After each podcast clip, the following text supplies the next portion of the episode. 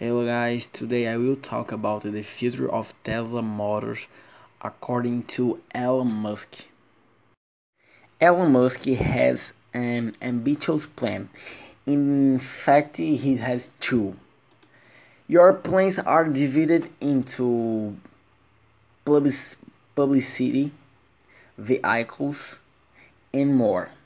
But in the finish, in the end, Musk sums up his new plan create and integrate solar energy solution, expand the line of electric vehicles, develop an autonomous cars 10 times safer than manual steering, and allow the car to generate revenue while it is not used.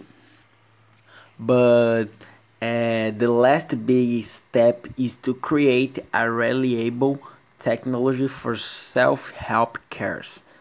The future is still under development by Tesla and hopefully will definitely arrive in the near future.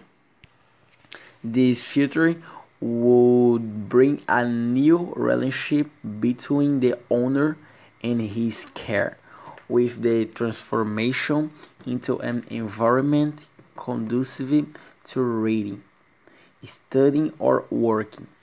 As a consequence of an autonomous car, Musk's idea is that he's, he's able to generate revenue by performing other tasks According to him, the time of use of a vehicle is between 5% and 10% of the total of one day.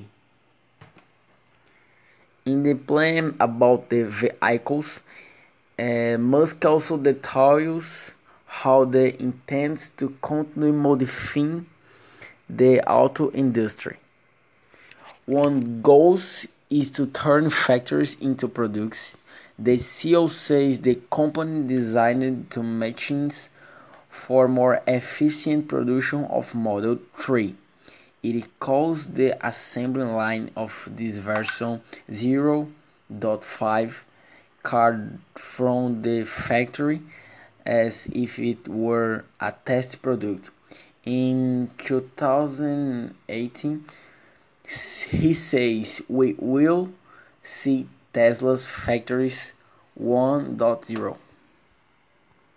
About publicity, he say he said we need to achieve sustain, sustainable energy savings or we will hum out of fossil fuels to burn and our civilization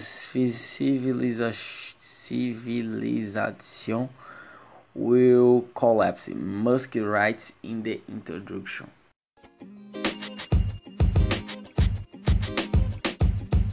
The podcast you just heard was recorded with Anchor. If you want to make your own, download the Android or iOS app completely free from anchor.fm slash podcast. That's anchor.fm slash podcast.